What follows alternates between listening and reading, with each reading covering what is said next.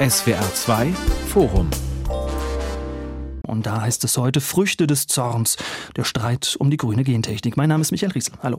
Nein, es geht nicht um Literatur, nicht um John Steinbeck und seinen Roman Früchte des Zorns, nicht um Migranten im kargen Kalifornien, sondern um Gene, die verpflanzt, umgebaut, variiert werden im Labor, um auf diese Weise neue Pflanzensorten zu züchten.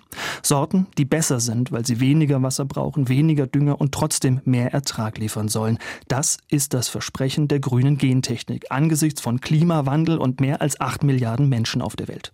Diesem Versprechen ist jetzt auch die EU-Kommission gefolgt. In Brüssel will man die Regeln für den Einsatz der grünen Gentechnik lockern und damit international gleichziehen mit Staaten wie den USA, Indien oder China. Jetzt leben wir aber in Deutschland, einem Land, in dem über 80 Prozent der Menschen den Einsatz von Gentechnik in der Landwirtschaft ablehnen und eine Allianz aus Ökoaktivisten, Biobauern und grünen Politikern seit Jahrzehnten vor den Gefahren der Züchtungsmethoden warnt. Welche Sorgen sind begründet? Wie gelassen können wir sein im Umgang mit der grünen Gentechnik? Darum soll es gehen in diesem SWR2 Forum. Und damit wir wissen, worüber wir reden, Frage an Professor Dr. Detlef Weigel vom Max-Planck-Institut für Entwicklungsbiologie in Tübingen. Herr Weigel, bei der grünen Gentechnik ist oft von der Genschere die Rede, vom Verfahren CRISPR-Cas.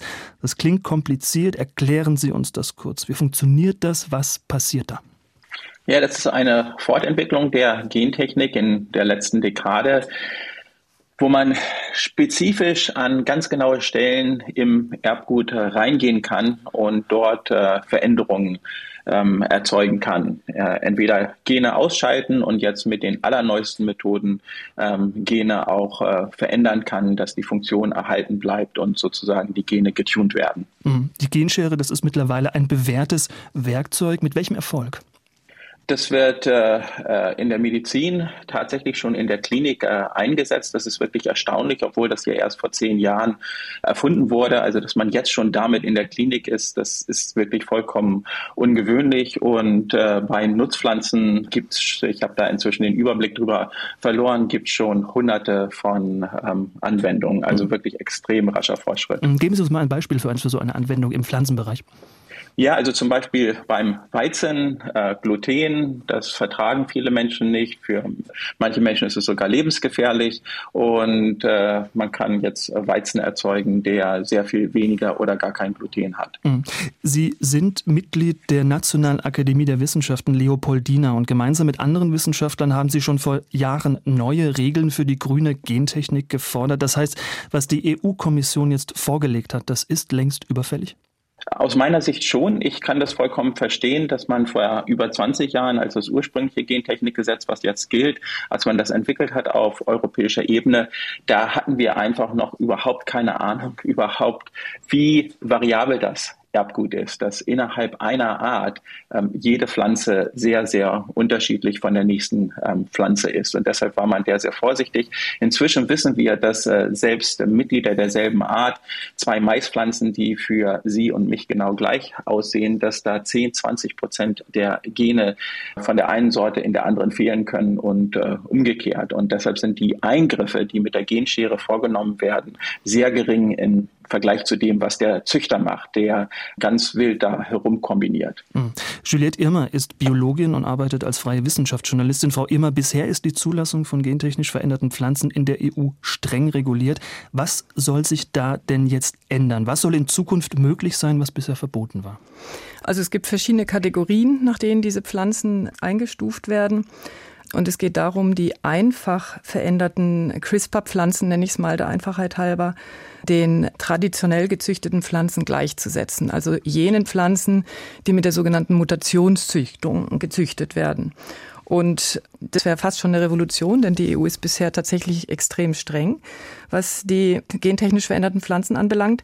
Mit CRISPR könnte man theoretisch, das ist momentan noch nicht gut machbar, auch fremde Gene oder Gene aus einer verwandten Art einpflanzen in das Genom. Die fremden Gene, das würde weiterhin als gentechnisch veränderter Organismus gelten, würde weiterhin eine ganz strenge Zulassung brauchen.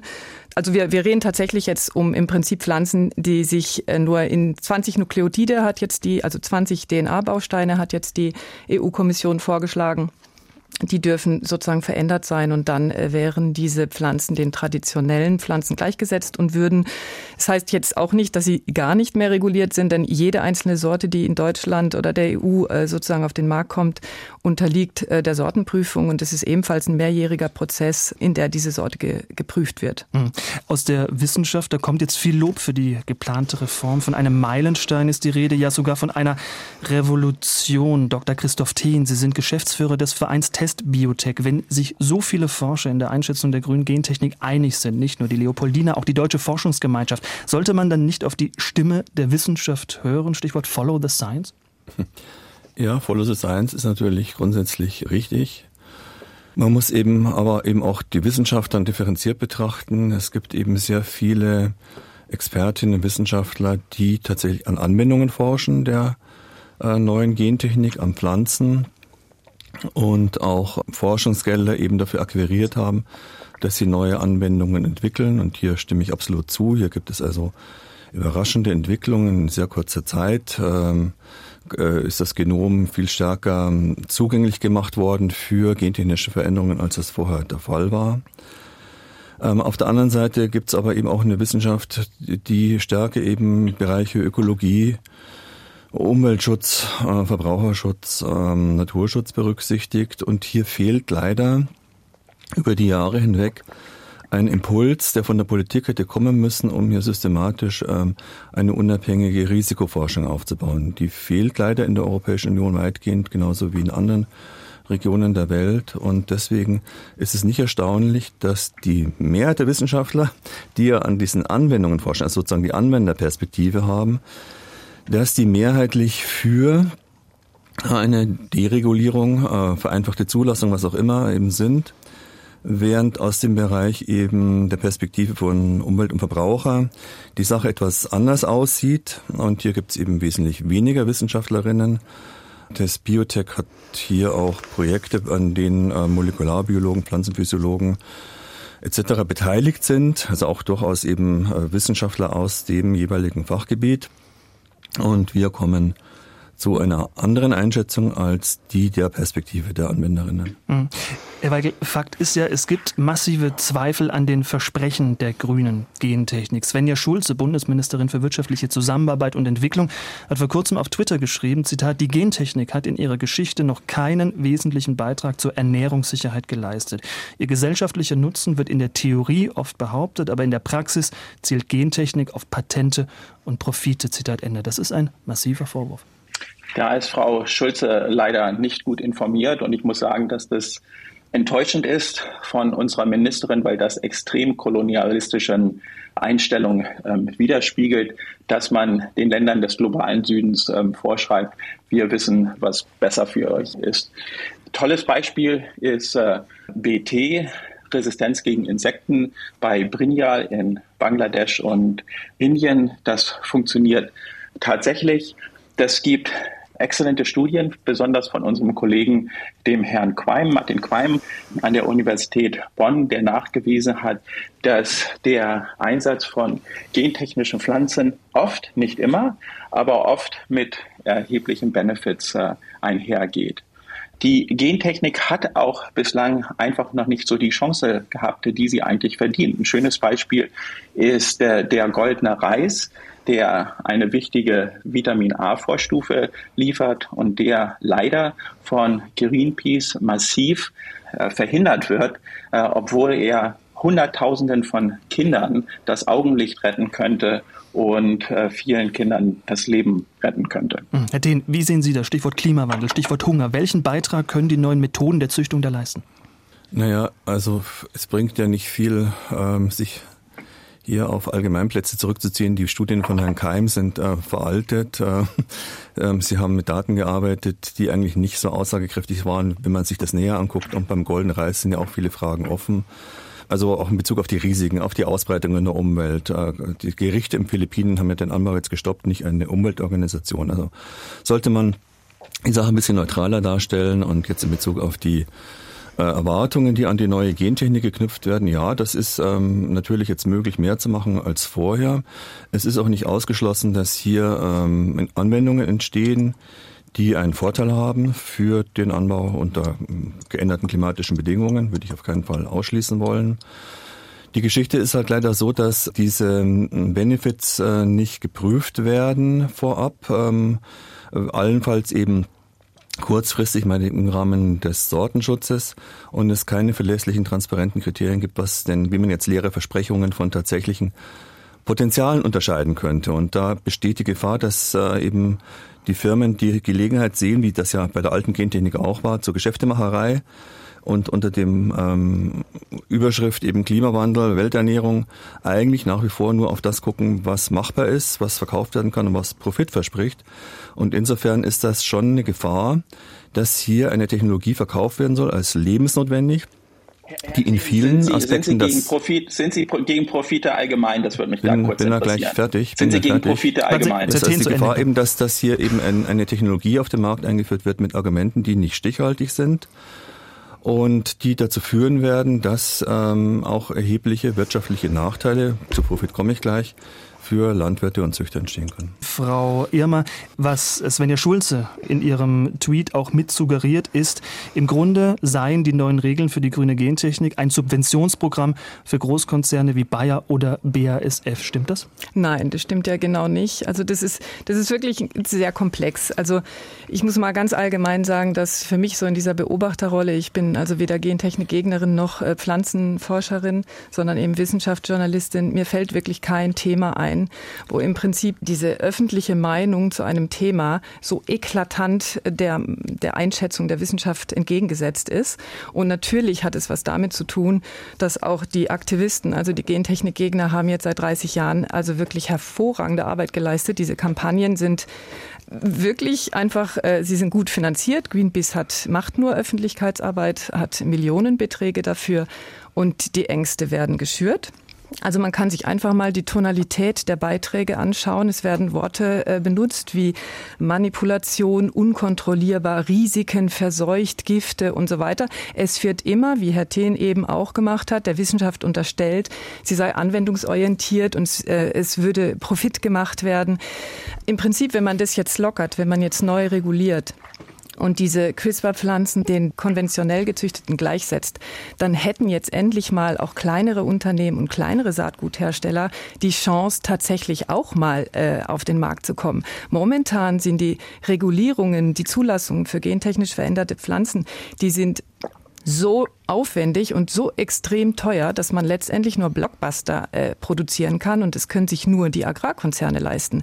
Also die eigentlich hervorragende Arbeit von Greenpeace und so weiter bestand darin, dass man im Prinzip die Agrarkonzerne, denen man durchaus viele Dinge vorwerfen kann und es gibt in dieser hochindustriellen Landwirtschaft viele, viele Kritikpunkte. Sie haben nur nichts mit der Gentechnik als Technik an sich zu tun, sondern mit der Art und Weise, wie der Mensch Landwirtschaft betreibt.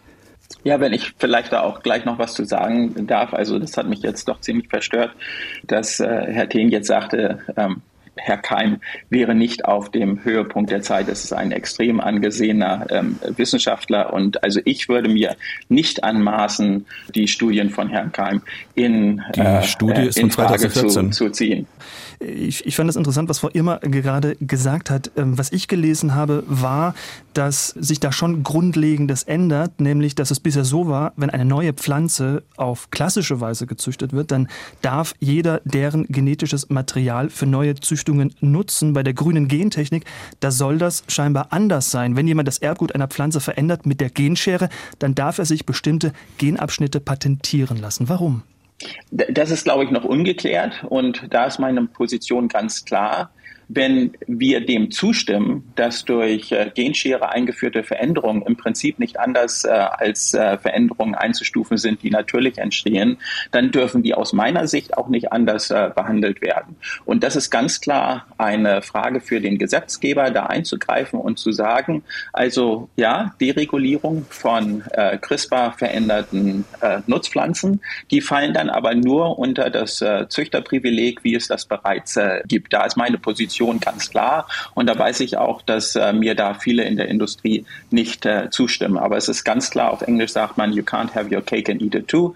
Also ähm, man muss sich für eine Sache entscheiden. Hm. Patente könnten den Zugang zu neuen Technologien und biologischem Material, welches für die Züchtungsarbeit unverzichtbar ist, einschränken und dadurch den Züchtungsfortschritt massiv gefährden. Davor warnt der Bundesverband Deutscher Pflanzenzüchter. Das heißt, Herr Thien, wenn es dumm läuft, haben wir am Ende weniger Innovation, weniger neue, bessere Pflanzen?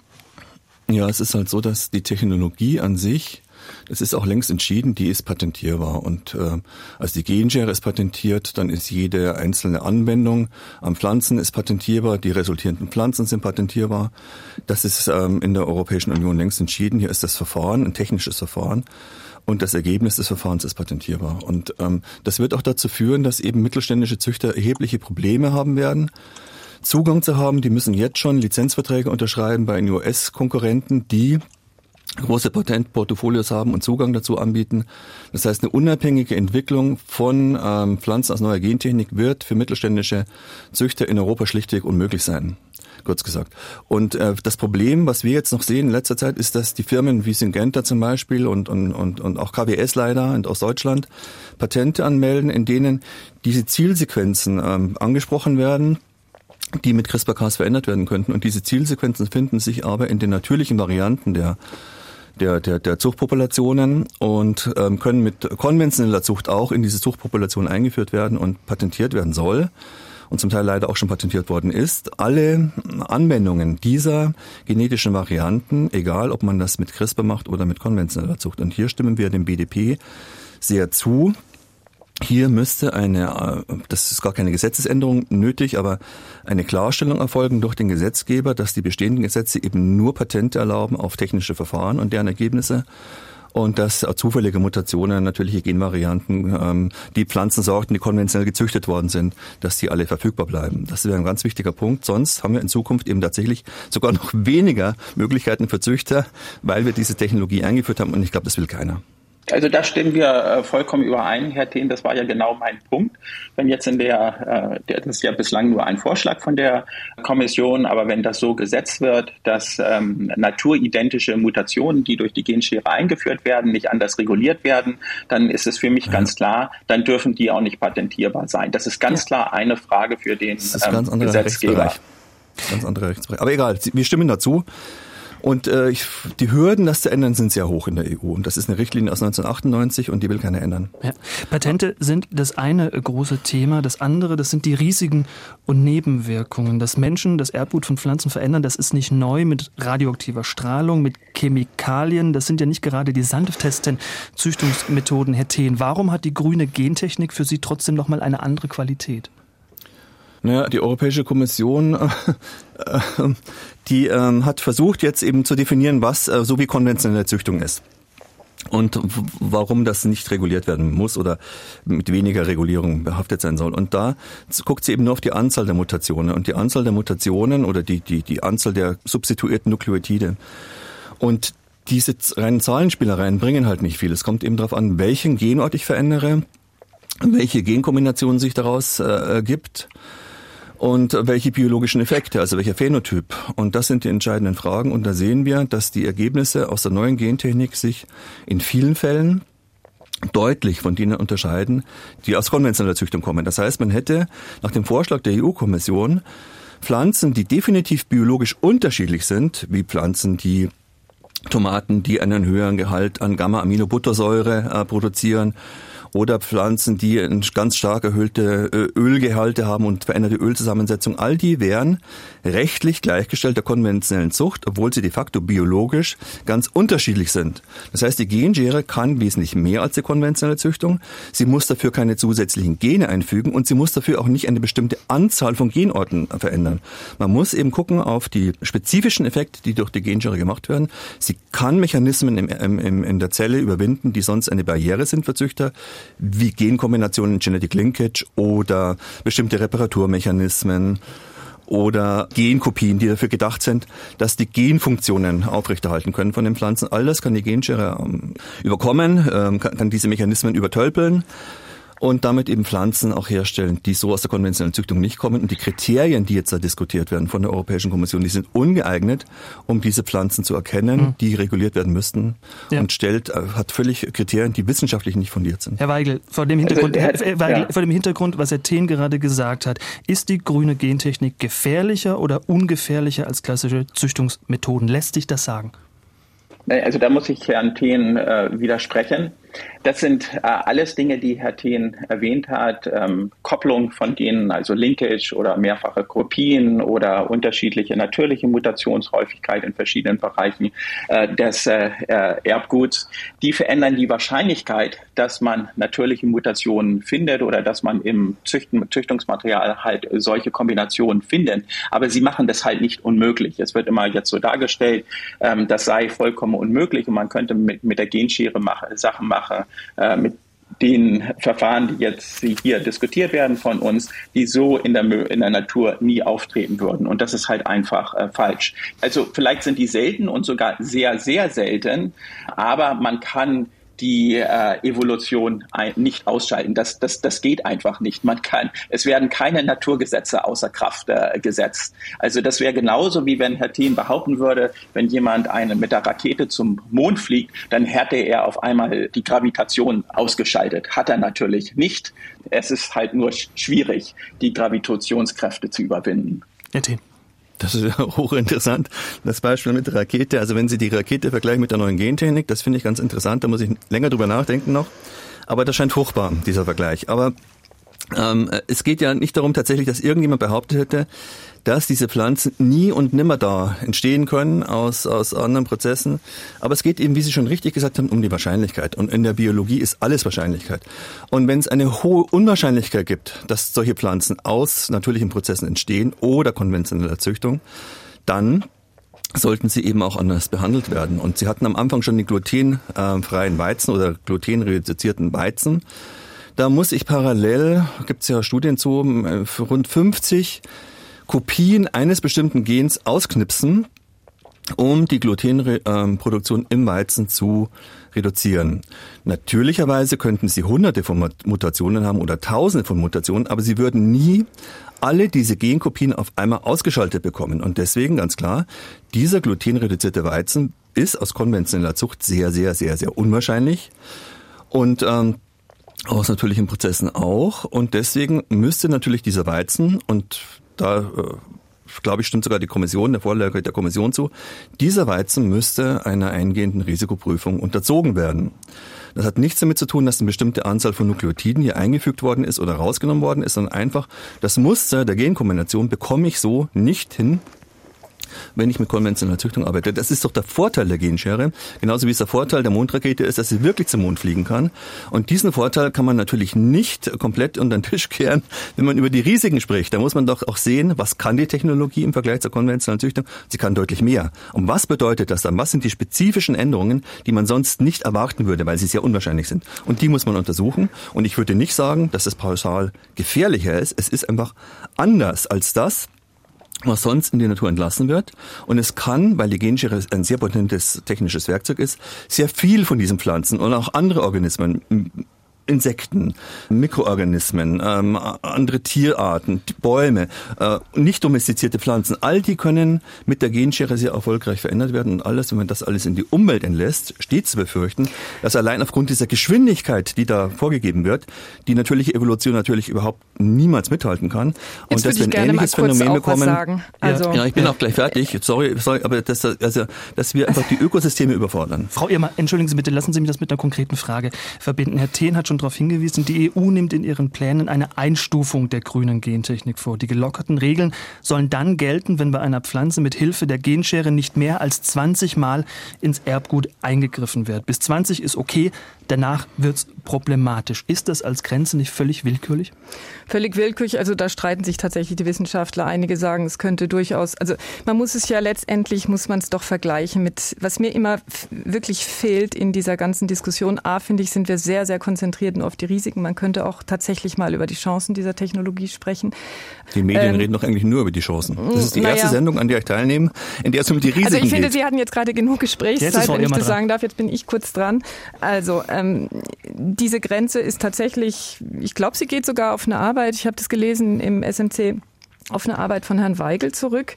Da wusste man tatsächlich noch nicht, wie variabel äh, ein Erbgut äh, Zweier- oder Dreier- oder Hunderter Pflanzen auf dem Feld sozusagen ist.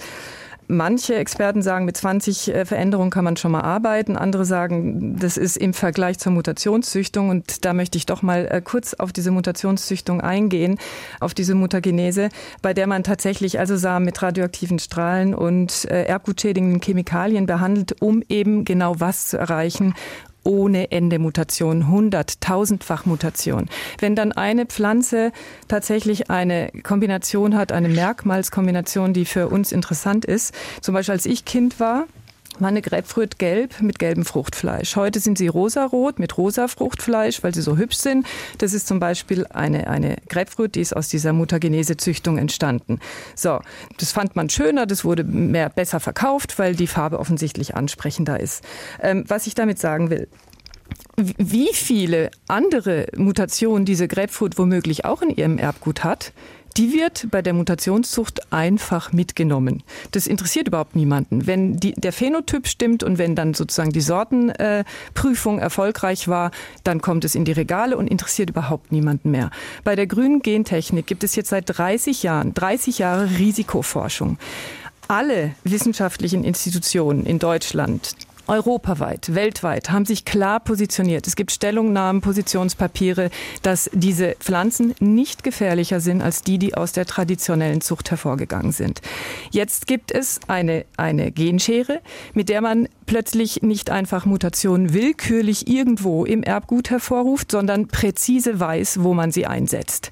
Und im Prinzip sind sich da sehr viele Experten einig, dass diese Methode deutlich weniger gefährlich ist als die Mutationszüchtung, die vom Europäischen Gerichtshof, das sollte man vielleicht auch anmerken, vor fünf Jahren hat das Europäische Gerichtshof gesagt, dass auch die Mutationszüchtung tatsächlich Gentechnik ist. Es wird nur ausgenommen, weil es als sicher gilt. Und diese Willkür zu sagen, das eine ist jetzt Gentechnik, das andere äh, nicht, das eine ist im Labor entstanden, das andere nicht, das ist auch menschengemacht. Also ich finde, das Kontinuum ist der Mensch verändert nun mal das Genom. Und ähm, ich finde, man sollte sich halt auch tatsächlich auf die Chancen konzentrieren, natürlich die Risiken auf keinen Fall aus dem Blick lassen, aber sich auf das Vorsorgeprinzip zu berufen, nachdem es jetzt 30 Jahre Risikoforschung gibt, ähm, und die Technologie deutlich präziser geworden ist, das finde ich äh, fast ein bisschen absurd. Hm. Herr Weigel, ähm, spielen wir das doch mal durch. Ein Landwirt, der kauft sich Saatgut einer Pflanze, die mit der Genschere verändert wurde, bringt sie aus aufs Feld und die verbreitet sich dann durch äh, Pollenflug. In solchen Diskussionen, da fällt dann häufiger der Satz, Herr Thien hat den auch schon gesagt, wir können das dann nicht mehr zurückholen. Diese Angst vor dem Kontrollverlust, können Sie die nachvollziehen? Ähm, ja, natürlich kann ich das äh, nachvollziehen. Nur ähm, der, äh, das ist ein Scheinargument, dem, dem man da aufsetzt, weil diese Nichtrückholbarkeit, das äh, bezieht sich natürlich auf jedes neue genetische Material, das es gibt. Jede Sorte, die von einer Züchterin äh, neu kreiert wird im Gewächshaus oder auf dem äh, ähm, Feld, sogar wenn eine Landwirtin ähm, Samen absammelt von einer Pflanze, da sind natürliche Mutationen drin, die werden dann wieder ausgebracht da verbreiten sich andauernd neue Mutationen, die man überhaupt nicht kennt und diese Sorten sind nicht rückholbar. Ja, das heißt, wenn man da Bedenken hat, dann müssten, dann müssten man diese Bedenken äh, auch anbringen jedes Mal, wenn eine neue Sorte zugelassen wird. Aber da müsste man auch den Bäumen im Wald zum Beispiel ähm, verbieten, dass sie mutieren. Also ich kann das zwar emotional nachvollziehen, aber wie gesagt, es ist ganz offensichtlich, dass es sich um ein totales Scheinargument handelt. Die andere Sache ist also mit der Größe und oft äh, heißt heißt es ja die Wirkmächtigkeit der Genschere. Schauen wir uns doch mal den modernen Mais an. Wenn man den modernen Mais vergleicht mit seiner Vorläuferpflanze, Theosinte. Ähm, keiner von uns, keiner von uns, selbst als geschulter Botaniker, wird man nicht drauf kommen, dass es ein und dieselbe Art ist und dass die sich nur durch relativ wenige spontane Mutationen so wirklich ähm, krass verändert hat. Also zu sagen, nur durch die ähm, Genschere kann man jetzt so gewaltige Eingriffe machen, das gibt es in der Natur gar nicht. Das, das stimmt einfach nicht. Unsere Kulturpflanzen sind äh, so ganz, ganz anders als ihre Vorläufer und Vorläuferinnen. Ähm, wir sehen da in der, in der Evolution funktioniert das natürlich auch. Ja, also die ähm, Diskussion, die krankt eben daran, dass bestimmte Sachen grundsätzlich ausgeblendet werden. Äh, nämlich eben die technischen Potenziale werden auf der einen Seite betont, wenn es dann aber um die Risikoforschung geht, sind auf einmal die technischen Potenziale nicht mehr so relevant. Und das grundlegende Argument, dass die Genschere mehr kann als die konventionelle Züchtung und damit auch zu Genotypen und Phänotypen führt, die aus konventioneller Züchtung nicht zu erwarten sind, das äh, versucht man zu entkräften. Man kann es aber nicht entkräften. Es gibt ja sogar Studien von Herrn Weigel, die zeigen, dass die ähm, Anzahl der Mutationen im Genom nicht gleichmäßig verteilt ist. Und es gibt viele Studien, die zeigen, dass die Genschere eben auch die Publikationen dazu äh, wird von den Wissenschaftlern selber gesagt, wir haben es mit konventioneller Züchtung versucht.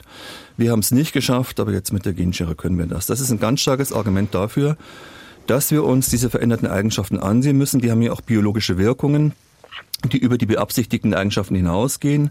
Wenn ich den Ölgehalt einer Pflanze verändere, muss ich mir auch überlegen, was macht es zum Beispiel mit den Abwehrkräften der Pflanze, der Resistenz gegenüber Klimawandel. Herr Thien, eine kurze konkrete Nachfrage. Sie äh, wissen, es gibt in den Ländern wie etwa in den USA äh, den Einsatz der grünen Gentechnik seit Jahren. Da hat man ja auch Erfahrungen gemacht. Was kann denn Ihrer Meinung nach bei dem Ganzen schiefgehen? In den USA gibt es eine Pflanze, die zugelassen war, vor, schon vor zehn Jahren. Eine Sojabohne mit verändertem Ölgehalt, die sozusagen aus neuer Gentechnik war. Diese Sojabohne hat keine Akzeptanz am Markt gefunden, ist wieder verschwunden, mehr oder weniger. Es ist keine weitere Pflanze zugelassen in den USA. Es sind viele Pflanzen dereguliert. Über 100 äh, Anwendungen sind inzwischen dereguliert und könnten theoretisch angebaut werden. Es ist uns aber nicht eine einzige Pflanze bekannt bisher, die tatsächlich auf den Markt gelangt ist. Und die Deregulierung führt leider auch dazu, dass man gar keine Daten hat aus der Risikoforschung. Also diese, es gibt eine Risikoforschung. Es, die Firmen machen natürlich Risikoforschung in Bezug auf ihre eigenen wirtschaftlichen Risiken.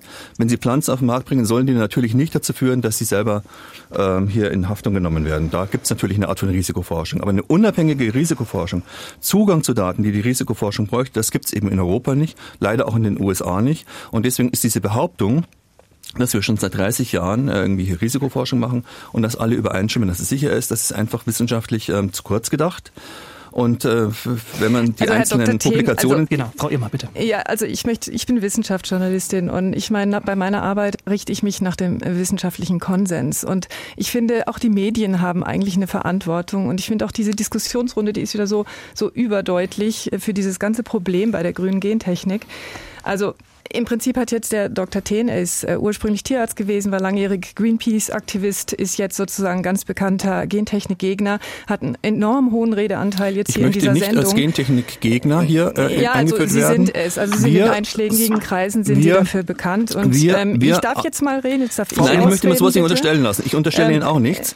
Ich möchte klarstellen, dass der Verein Test Biotech auf rein wissenschaftlicher Grundlage arbeitet, die Sachen neutral zu, und so ja, gut dargestellt werden, wie es wissenschaftlich möglich ist, ist und dass wir keine Gegner sind. Frau Irmer, Frau Irmer, ich möchte gerne zu einer weiteren Frage zurückkommen und nach den Wissenschaftlern und nach den Landwirten auch nochmal auf die Verbraucher schauen. Bei der alten Gentechnik, da war es Vorschrift, die auf Lebensmitteln im Supermarkt zu kennzeichnen. Für die neue grüne Gentechnik, da soll das nach den Plänen der EU nicht mehr gelten. Warum nicht, Frau Irmer? Warum will man das verstecken?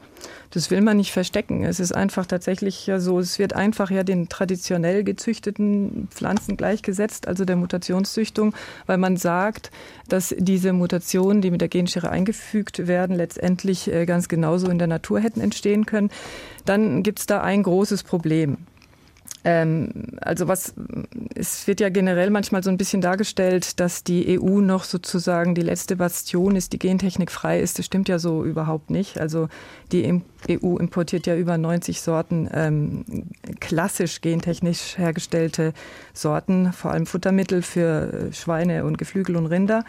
Und ähm, angenommen, es würden, die kann man nachweisen, das kann man im Labor nachweisen. Ähm, jene Sorten, die jetzt mit der Genschere hergestellt werden, das kann kein Wissenschaftler auf der Welt hinterher nachweisen, wenn das wirklich tatsächlich nur so eine kleine Mutation ist. Und dann lässt sich das einfach nicht von einer gewöhnlichen Maispflanze auf dem Acker unterscheiden. Und das ist dann auch ein Problem. Also wie will man etwas kennzeichnen, was man überhaupt nicht nachweisen kann? Und ich meine, ähm, die EU-Kommission nimmt natürlich die Bedenken trotzdem ernst, denn ähm, es gibt zwar keine Kennzeichnungspflicht, aber jede Sorte, die da quasi an den Markt kommt, muss registriert werden. Und es werden ja auch bestimmte Pflanzen ausgenommen aus der Regulation, sowas, so herbizidresistente Pflanzen, weil die tatsächlich, ähm, also es ist ein deutliches Signal hin zu einer nachhaltigeren Landwirtschaft. Daher, also nach dem, was ich gelesen habe, die meisten Experten empfinden sozusagen diesen Vorschlag als recht salomonisch, habe ich sogar gelesen, weil letztendlich alle Interessen sozusagen ähm, vertreten sind. Hm. Herr Weigel, ich habe das am Anfang schon erwähnt, über 80 Prozent der Deutschen sind gegen einen Einsatz der Gentechnik in der Landwirtschaft. Viele lehnen gentechnisch veränderte Stoffe im Essen ab. Diese Ablehnung von allem, was mit Gentechnik zu tun hat, wie erklären Sie sich das? Das ist für mich vollkommen nachvollziehbar. Also wenn jemand zu mir ähm, äh, käme als Verbraucher und sagt, hier ist eine Tomate und äh, hier ist eine andere Tomate, die hat noch ein zusätzliches Gen. Äh, welche Tomate bevorzugen Sie? Ist doch ganz normal, dass man sagt, die ohne das zusätzliche Gen. Aber wenn ich jetzt sagen würde, die ohne das zusätzliche Gen, die wurde äh, äh viel weniger gespritzt mit äh, potenziell gesundheitsgefährdenden Chemikalien. Die hat weniger Dünger gebraucht, die musste weniger gegossen werden und außerdem kostet sie noch zehn Prozent weniger. Wenn man die Frage so stellen würde, bin ich mir relativ sicher, dass auch die Antworten ganz anders ähm, ausfallen ähm, würden. Die, der Fokus, das hatte, haben wir jetzt gerade gehört gehabt, war halt immer auf die Risiken und viel weniger auf die Chancen. Und äh, ich begrüße das, dass viele der äh, genomeditierten Nutzpflanzen, ähm, die jetzt auf den Markt kommen sollen, dass die Merkmale haben, die für den Verbraucher gut sind. Also verändertes Fettprofil, das hat Herr Thien schon äh, erwähnt, äh, geringeres äh, Gluten, weniger äh, Acryla, Acrylamid in der Kartoffel zum Beispiel, höheres GABA hatte Herr äh, äh, Thien auch er, erwähnt. Also das äh, finde ich richtig, richtig gut, dass es jetzt, jetzt endlich mal auch der Verbraucher im Fokus steht. Hm, Herr Thien, man könnte auch sagen, in Deutschland gibt es eine Art Kult ums Natürliche. Ja, aber es ist schon Natur, ist nicht so leicht nachzuvollziehen und ähm, ich denke grundsätzlich, man sollte den Verbraucher darüber informieren, was er ist, ihm Wahlfreiheit geben. Und da gibt es vielleicht auch noch andere Bereiche, wo man vielleicht stärker auf Transparenz setzen sollte. Das äh, kann ich nicht beurteilen, aber es ist schon so, dass die europäischen Standards hier äh, bisher Wahlfreiheit ähm, ermöglicht haben und ähm, es ist, glaube ich, nicht nachvollziehbar aus Sicht der Verbraucherinnen, warum das in Zukunft nicht mehr der Fall sein soll. Mhm. Es gibt ja auch Experten, die tatsächlich ähm, sich wünschen, dass alle äh, gentechnisch hergestellten Pflanzen tatsächlich gekennzeichnet werden. Und das würde dann aber bedeuten, nach dem EU-Gerichtshofsurteil von 2018, dass eben auch alle Sorten, also wahrscheinlich über 70 Prozent, die bei uns im Supermarkt liegen, ja dann auch so gelabelt werden würden. Mhm. Ja, also das ist ja wirklich das Interessante an dem Gesetz, was jetzt noch gilt, was über 20 Jahre alt ist, dass man damals sagt, gesagt hat, also es gibt verschiedene Arten von Gentechnik und nicht alle Gentechnik ist gefährlich. Es gibt Gentechnik, halt die Mutationszüchtung, mit der wir seit äh, vielen Jahrzehnten Erfahrung haben und deshalb wird die ausgenommen. Was schwer zu verstehen ist, dass man damals nicht logischerweise in das Gesetz reingeschrieben hat, wenn wir in 20 Jahren oder so genauso Erfahrung haben mit mit dieser neuen Art von Gentechnik äh, durch äh, Transgene, dass man das alles nochmal überprüft und schaut, ob man dann nicht, äh, wenn die Erfahrungen gut sind, ähm, das auch ausnimmt. Und äh, es ging hier um die Frage, wie gefährlich äh, ist die konventionelle Gentechnik. Also wenn wir uns die Gesundheit von Menschen und die Gesundheit von Tieren angucken. Viele, viele hunderte von Millionen Menschen haben regelmäßig gentechnische Produkte zu sich genommen. Viele Milliarden von Tieren. Es gibt null und ich sage manchmal sogar, man muss sich fast dafür schämen für diese Technik, weil die so, so gut ist. Aber es gibt null Beweise, dass die Gentechnik je entweder Tier oder Mensch direkt geschadet hat. Wir können über die Auswirkungen wie herbizidresistente äh, äh, Unkräuter und so weiter, darüber können wir argumentieren, aber dass es einen direkten Gesundheitsschaden von gentechnisch veränderten Pflanzen gegeben hat, obwohl ihn so viele Menschen über so lange Zeit und auch viele Tiere zu sich genommen haben, gibt es null Hinweise. Wie gesagt, das, das ist einem fast schon peinlich, dass es hier eine Technik ist, wo es keine nachgewiesenen direkten Risiken gibt. Also ich würde dem zustimmen, dass bisher keine Belege dafür vorliegen, dass akute gesundheitliche Schäden entstanden sind. Aber ich möchte auch darauf aufmerksam machen, dass auch nach Ansicht der Europäischen Kommission Zumindest ist das so vor ein paar Jahren geäußert worden und ist wissenschaftlich immer noch richtig keine äh, verfügbaren Instrumente auf dem Markt sind, um Langzeit äh, chronische äh, Krankheiten irgendwie in Relation zu setzen zu diesen einzelnen Faktoren. Und da wäre ich mir jetzt nicht so sicher, ob da die Aussage von Herrn Weigel so stimmt. Aber tatsächlich ähm, ist es so, dass ähm, diese akuten gesundheitlichen Risiken bisher, soweit ich das weiß, nicht nachgewiesen worden sind. Da muss Herr Weigel, aber, da muss Herr Weigel nochmal drauf antworten, die langfristigen Folgen. Ja, ja also dazu, ist, dazu gibt es ja, dazu gibt's ja, genau, dazu gibt es ja die Epidemiologie und es gibt aus epidemiologischer Sicht gibt es halt null Hinweise. Ähm, naja, die Krankheiten äh, nehmen zum Teil zu, man kann aber nicht kausal die Ursachen im Einzelnen begründen und ich möchte jetzt da keine, das nicht überbewerten. Aber es ist äh, durchaus so, dass man sich ähm, plausibel machen könnte, warum bestimmte Inhaltsstoffe in gentechnisch veränderten Pflanzen, zum Beispiel diese BT-Toxine, auch Wirkungen auf das Immunsystem haben, die chronisch sind, auch meinetwegen über das Mikrobiom. Das ist nicht unplausibel. Ähm, das sind aber Fragestellungen, die bis, obwohl jetzt eben 30 Jahre ins Land gezogen sind, nie wirklich untersucht worden sind. Und das ist schon ähm, auch, äh, das sollte man feststellen. Man sollte sagen, da gibt's Lücken auch in der Überwachung, in der, in der Risikoforschung, die uns nach wie vor nicht so zugänglich sind. Auch die EFSA sagt zum Beispiel, in Zukunft müsste man viel stärker auch das Mikrobiom einbeziehen. Und ich glaube, sie hat auch eine Zahl, ab 2035 möchte sie das machen, dass sie da eben auch Standards hat, wie man das bewerten kann. Bisher passiert das einfach nicht. Und deswegen, glaube ich, muss man da das auch ein bisschen in Relation setzen. Frau Irmer, wie sehen Sie das mit den gesundheitlichen Risiken?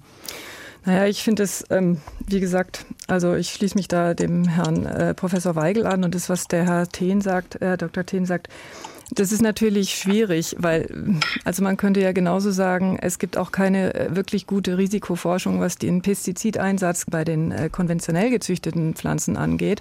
Da werden da zwar die Pestizide einzeln... Ja, nee, nee, es geht um den, um den Stoff, den die Pflanze produziert. Entschuldigung. Ah, Nicht ja, das Spritzen, okay. sondern das, was die Pflanze produziert. Ah, okay, aber Tatsache ist, also letztendlich gilt es ganz genauso für die konventionell gezüchteten Pflanzen, denn ähm, wie gesagt, die tragen viele Mutationen auch in sich, äh, von denen man gar nicht weiß, dass es sie gibt, weil die, das wird ja gar nicht darauf getestet. Also klingt für mich nicht richtig plausibel und ist wieder in diesem Bereich, äh, dass man einfach mh, damit auch Ängste schürt. Und diese 30 Jahre Sicherheitsforschung, da wurde wirklich sehr viel angeschaut, diese ganzen Studien. Und die kann man ja auch nicht unter, unter einfach unter den Tisch fallen lassen. Also wir verfolgen seit, seit, seit über zehn Jahren alle EU-Zulassungen, die neu ausgesprochen ja. worden sind mit der EFSA und versuchen klar zu identifizieren, die Bereiche, die weitere Forschungsbedarf äh, haben würden. Und wenn Sie sich das angucken, was wir da schreiben und sagen, das ist falsch, dann äh, würde mich das sehr interessieren, weil das sagt noch nicht mal die Europäische Lebensmittelbehörde EFSA. Also ich habe es tatsächlich nicht durchgelesen, ich werde es mir mhm. durchlesen. Und ja, es ist natürlich viel ja. Arbeit, aber ich, ich sage nur, es ist nicht passiert, es basiert nicht auf reiner Imagination oder Spekulation, sondern wir versuchen tatsächlich unseren Job zu machen und das zu benennen. Das ist ja auch korrekt das ist absolut gut, korrekt. Gut, ähm, ich sage nur, also akut, äh, akute Gesundheitsprobleme gibt es definitiv keine. Und ich meine, wir bewegen uns da natürlich einfach in einem ganz schwierigen Bereich, denn ja, es, Brustkrebserkrankungen nehmen zu, es, es Diabetes nimmt zu und so weiter. Es gibt ja ganz, ganz viele äh, Erkrankungen, die zunehmen. Tatsache ist ja, dass die EU aber bisher, also auch in der EU, nicht nur in den USA, und die EU ähm, ist ja nun mal gentechnikfrei. Also zu, zumindest äh, gibt es keine Pflanzen, die wir direkt zu uns nehmen, sondern nur indirekt über Milchfleisch oder Eier. Und daher, das sollte man vielleicht auch bedenken.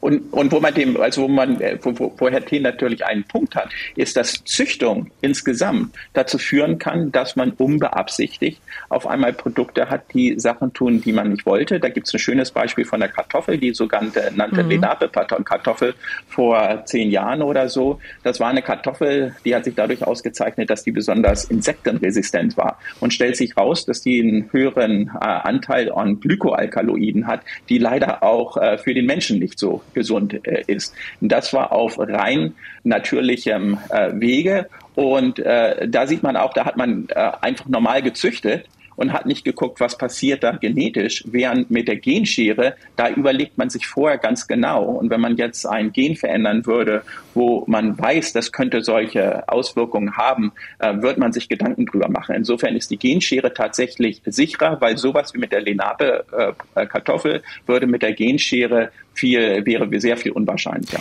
Das nehmen wir als Schlusswort in diesem SWR2 Forum und ich habe in dieser Diskussion gelernt, man muss genau hinschauen, es gibt noch offene Fragen und das Thema Gentechnik bleibt umstritten. Ich sage vielen Dank an die Wissenschaftsjournalistin Juliette Irmer, den Biologen Detlef Weigel vom Max-Planck-Institut für Entwicklungsbiologie in Tübingen und Christoph Thehn vom Verein Test Biotech. Mein Name ist Michael Riesel.